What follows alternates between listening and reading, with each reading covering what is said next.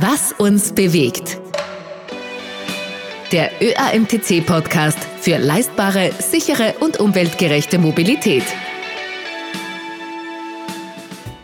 Hallo und herzlich willkommen. Mein Name ist Marcel Kilic und das ist eine neue Folge von Was uns bewegt. Starten wir mit einer kleinen Quizfrage. Welchen Antrieb haben ein Viertel der Autos, die im letzten Jahr in Österreich neu zugelassen wurden? Ja, es sind Hybridmodelle. Ein guter Teil davon sind sogenannte Plug-in-Hybride. Und genau um die soll es heute gehen. Glaubt man den Werbungen und den Prospekten, so soll ihr Antrieb das Beste aus zwei Welten in einem Fahrzeug vereinen. Also einen Elektromotor für kurze Fahrstrecken und einen Verbrennungsmotor, das ist in den allermeisten Fällen ein Benziner, für die längeren Strecken ohne lange Ladepausen. Also elektrisch durch die Stadt und zum Arbeitsplatz und in den Urlaub ohne lange Tankstops gewohnt mit Benzin. Klingt verlockend, vor allem wenn man weiß, dass die durchschnittliche tägliche Fahrstrecke 35 Kilometer beträgt, dann sollte sich das so Daumen mal Pi in etwa ausgehen. Noch dazu, wenn man bedenkt, dass Plug-in-Hybride von der NOVA befreit sind und im besten Fall auch noch gefördert werden, weil sie ja auch ganz ohne CO2-Emissionen fahren können. Aber es gibt auch kritische Stimmen, die das in Frage stellen. Viele scheinen zwar die Förderung zu kassieren, aber fahren niemals elektrisch. Das heißt sogar, manche Leasing-Rückläufer hätten ein Ladekabel im Kofferraum liegen, das überhaupt noch völlig unbenutzt ist. Und die Verbrauchsangaben, meinen manche, die wären eigentlich glatter Betrug. Was es mit den Autos mit Plug-in-Hybridantrieb wirklich auf sich hat, das soll uns heute ein kompetenter Gesprächspartner erklären. Mein Gast dazu ist ÖAMTC-Cheftechniker Thomas Hammedner. Willkommen, hallo. Hallo und grüß Gott. Gleich zu Beginn eine Frage. Sind Plug-in-Hybridfahrzeuge wirklich die eierlegende Wollmilchsau oder gibt es auch Nachteile? Naja, für mich stellt sich die Frage, was ist eine eierlegende Wollmilchsau? Wenn man sagt, es muss alles optimal sein, dann glaube ich, werden wir den Plug-in-Hybriden keine eierlegende Wollmilchsau haben, denn er hat einen Elektroantrieb und einen Verbrenner und beides ist nicht optimal. Also, wenn Sie mich jetzt fragen, gibt es Nachteile, dann muss man andersherum auch wieder fragen, was ist ein Nachteil? Mhm. Weil ich kann ja den Hybriden ja voll elektrisch betreiben oder auch nur Verbrenner. Also es liegt an mir, wie ich ihn betreibe und wie ich dann eben die Nachteile sehe. Das, über das müsste man dann halt genau sprechen. Mhm. Ich glaube, worüber wir auch genau sprechen müssen, ist, was sind denn Plug-in-Hybride genau? Was hat es mit dieser Antriebsart auf sich? Können Sie das kurz erklären? Na, unter Plug-in-Hybride versteht man ein Auto, das zwei Antriebsarten hat. Das eine ist in unserem Fall Elektroantrieb und die andere Antriebsart wäre ein Verbrennungsmotor. Beide sind in einem Fahrzeug integriert und können je nach Anwendungsfall in Betrieb genommen oder eingesetzt werden. Mhm. Und im Gegensatz zu den anderen Hybridformen sagt Plug-in kommt vom englischen anschließen, also Ladekabel reinstecken. Ja, das ist der große Vorteil des Plug-in-Hybriden. Man kann das Fahrzeug extern laden. Das bedeutet, ich habe ein bisschen eine größere Batterie als wie bei einem normalen Hybriden und die kann ich dann über das Kabel jederzeit laden. Sie sagen da, die Batterie ist ein bisschen größer, aber in Summe ist der Akku ja kleiner als beim klassischen E-Fahrzeug. Für wie viel Kilometer reicht er denn? Und heißt das nicht im Umkehrschluss auch, dass der Tank für den Sprit auch dementsprechend kleiner sein muss? Ja, das stimmt. Wir müssen ein wenig über die Dimensionen reden. Wenn ich von einem normalen Hybrid spreche, haben wir Batteriegrößen bis 5 Kilowattstunden der neueste Prius hat eine Batteriekapazität von 4,4 Kilowattstunden. Wenn ich von einem Plug-in-Hybriden spreche, dann haben wir so zwischen 10 und 20 Kilowattstunden Batteriegröße. Während man, wenn man von einem richtigen batterieelektrischen Fahrzeug spricht, haben wir derzeit Batteriegrößen zwischen 60 und 100 Kilowattstunden. Also das ist ja wirklich eine andere Dimension. Bei diesen Batteriegrößen, beim Plug-in-Hybriden zwischen 10 und 20 Kilowattstunden, ist es so, dass man je nach Verbrauch dann zwischen 30 und 60 Kilometer fahren kann. Mhm. Jedoch hat jetzt der Gesetzesgeber ein wenig einen Riegel vorgeschoben, dass die Leute nicht nur äh, Verbrennungsmotor fahren und hat die Bestimmung äh, herausgegeben, dass die elektrische Reichweite mindestens 50 Kilometer sein muss, sodass dieses Fahrzeug gefördert werden kann. Das bedeutet, die ganzen Autohersteller machen so eine große Batteriegröße, dass man 50 Kilometer im WLTP erreicht. sodass dieses Fahrzeug förderungswürdig ist. Mhm. Also mit den 50 Kilometern, das soll sich dann eigentlich auch ausgehen mit den 35 Kilometern, die wir im Durchschnitt am Tag zurücklegen. Genau, das sollte sich ausgehen.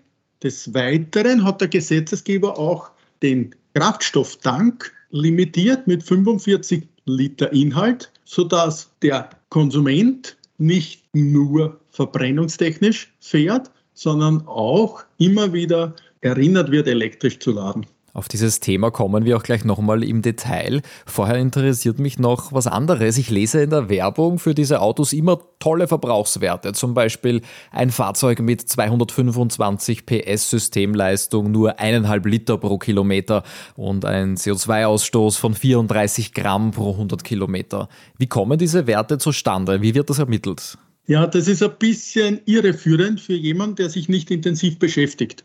Da stellt sich die Frage, wie kommt man auf diesen Verbrauchswert? Und da wurde in Brüssel ein Regelwerk geschaffen, das Folgendes besagt. Der Verbrauchswert wird folgend ermittelt. Man fährt das Auto mit vollgeladener Elektrobatterie elektrisch so lange, bis die Batterie leer ist. Und das bedeutet bei den neuen Hybriden, dass man diesen WLTP-Zyklus mindestens zweimal durchfahren kann. Und dann fährt man mit dem Verbrennungsmotor diesen Zyklus einmal durch. Die gesamtgefahrenen Kilometer von elektrisch und Verbrenner werden zusammengezählt. Der Anteil der elektrischen wird mit Null bewertet. Und das, was der Verbrenner verbraucht hat an Benzin oder Diesel, das wird in ein CO2-Äquivalent wird umgerechnet. Und dann gibt es eine Bewertungsformel, die das zueinander bewertet. Und dadurch kommt so dieser niedrige Verbrauch raus. Mhm, okay. Diese Werte sind ja sehr ausschlaggebend für die Förderungen und Plug-in-Hybride werden gleich in mehrfacher Hinsicht vom Staat gefördert. Es gibt eine Kaufprämie, in der Regel aber keine Nova und die Kfz-Steuer, die gilt nur für den Verbrennungsmotor. Also was ist dann aber, wenn die Besitzerin oder der Besitzer seinen Plug-in nie an die Steckdose steckt und nie auflädt? Das überprüft ja niemand, oder? Ja, Sie haben recht. Grundsätzlich werden die Plug-in-Hybriden vom Staat gefördert. Jedoch möchte ich dazu sagen, dass sie nicht Nova befreit sind, sondern weil sie ja zu wenig CO2 produzieren, kommt bei der Nova-Berechnung halt kein Wert raus. Das ist eigentlich die Situation diesbezüglich. Was machen wir jetzt, wenn der Plug-in nie an die Steckdose angesteckt wird? Genau. Dem Thema hat sich der äh, Gesetzesgeber auch schon gewidmet. Er ist sich dessen bewusst und hat ein System eingeführt, das heißt On-Board Fuel Consumption Monitoring. Das bedeutet, dass der Kraftstoffverbrauch mitgemessen werden muss und somit kann man beim Plug-in-Hybriden auch feststellen, wie hoch der Anteil vom Verbrennungsmotor und elektrischen Betrieb in Wirklichkeit ist. Jeder Plug-in-Hybrid hat dieses System standardmäßig schon integriert? Seit 1. Jänner 2021 müssen alle neu zugelassenen Fahrzeuge dieses On-Board Fuel Consumption Monitoring an Bord haben. Mhm. Und da werden diese Verbrauchswerte gespeichert. Und gespeichert, das heißt, ab wann werden die dann wieder benötigt? Also gibt es da irgendwann einmal einen Stichtag, wo kontrolliert wird, wie viel bin ich wie gefahren und gibt es dann auch eine Nachzahlung oder wie kann das berücksichtigt werden, dann monetär in Geld gemessen? Derzeit äh, gibt es noch keine konkreten Hinweise dass der Staat eingreifen wird. Derzeit ist einmal nur geplant, dass man einmal eine Bestandsaufnahme macht.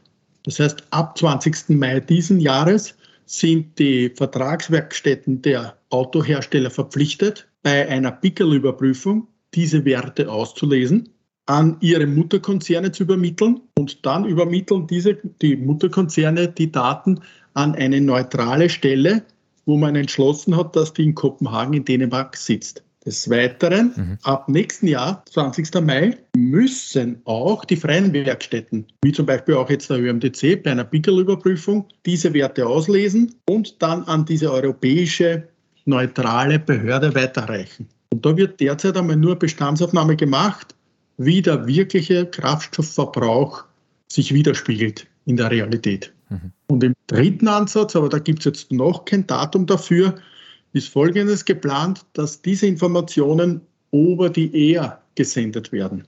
Das bedeutet, dass das Fahrzeug schickt diese Daten an diese europäische neutrale Stelle in Kopenhagen selbstständig. Aber da gibt es noch kein Einsatzdatum.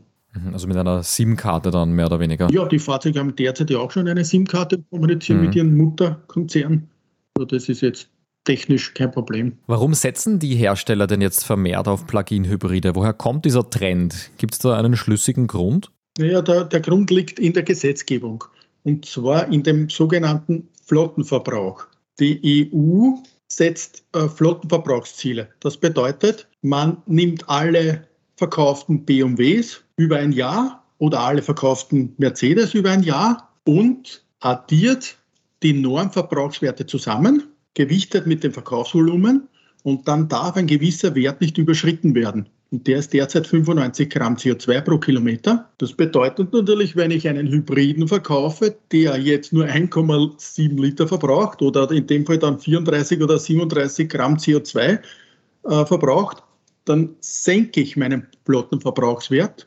Und warum macht man das? Weil die EU, wenn man diese 95 Gramm nicht einhält, hohe Strafzahlungen fordert für jedes Gramm CO2, mit dem man drüber liegt. Und daher sind die OEMs so erpicht oder motiviert, dieses Thema Hybrid in den Markt zu bringen. Mhm.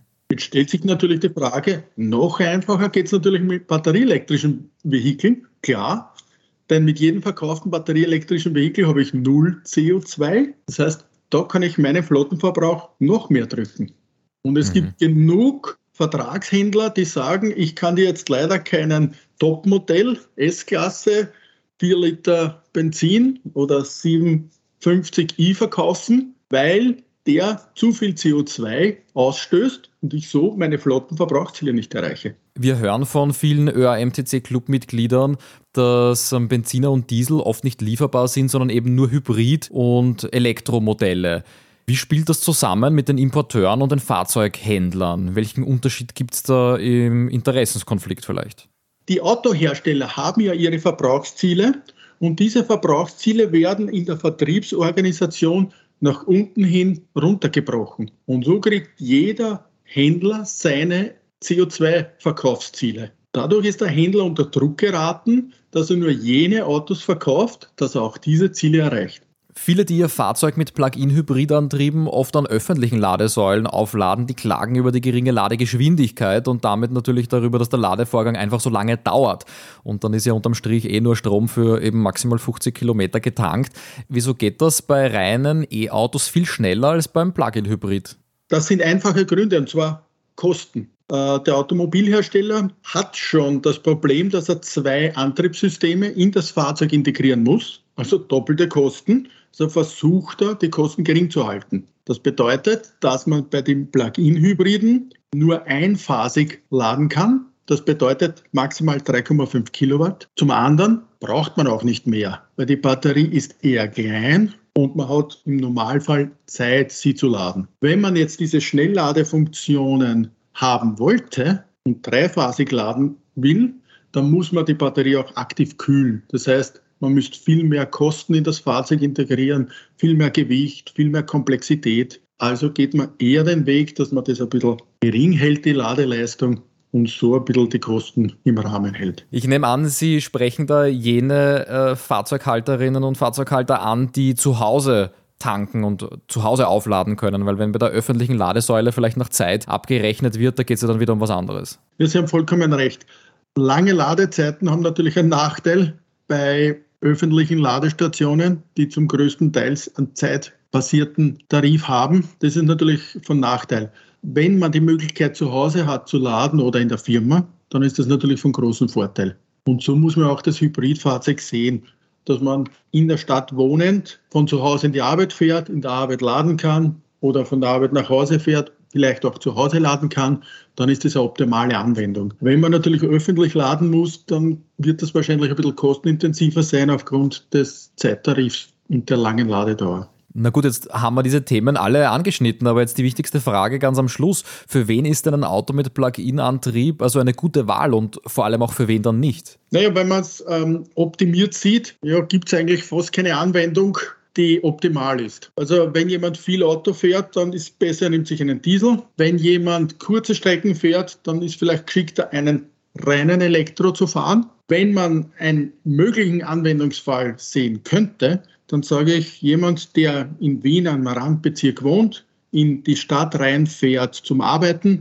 dann kann er das Auto innerhalb dieser 50 Kilometer bewegen und laden. Wenn er am Wochenende ein Ferienhaus am Semmering hat oder in Bodersdorf zum Surfen fährt, na dann kann er am Wochenende seinen Verbrenner nutzen und braucht keine Reichweitenangst haben. Jedenfalls fährt er nicht effizient elektrisch, aber auch nicht effizient verbrennungstechnisch. Und wenn man sich solche Strecken anschaut, wäre es vielleicht zu überlegen, ob man sich nicht ein reines Elektroauto kauft, weil die haben heutzutage auch schon äh, akzeptable Reichweiten. Und wenn man dort so ein bisschen plant und mit dem Strom haushaltet, kann man auch schon gute Distanzen auch am Wochenende mit dem BEF fahren. Sehr schön. Thomas Hametner, vielen Dank für diesen Crashkurs. Ich glaube, jeder, der heute dabei war, kann Plug-in-Hybride jetzt besser einordnen und versteht vor allem die Detailunterschiede zu den anderen Antriebsformen. Dankeschön. Vielen Dank für die Einladung, habe ich sehr gerne gemacht. Vielen Dank auch an euch, dass ihr heute dabei wart. Wenn ihr sagt, da gibt es ein Thema, das beschäftigt mich persönlich schon länger, da wäre doch eine Podcast-Folge super. Sehr gerne. Schickt uns eure Vorschläge ganz einfach über die Kontaktmöglichkeiten in der Podcast-Beschreibung, in den Show Notes. Vielleicht beantworten die Expertinnen und Experten des ÖAMTC dann schon bald eure ganz persönlichen Fragen. In zwei Wochen gibt es schon die nächste Folge. Bis dahin wünsche ich eine gute Fahrt, ganz egal mit welchem Antrieb. Und bis bald hier bei Was uns bewegt.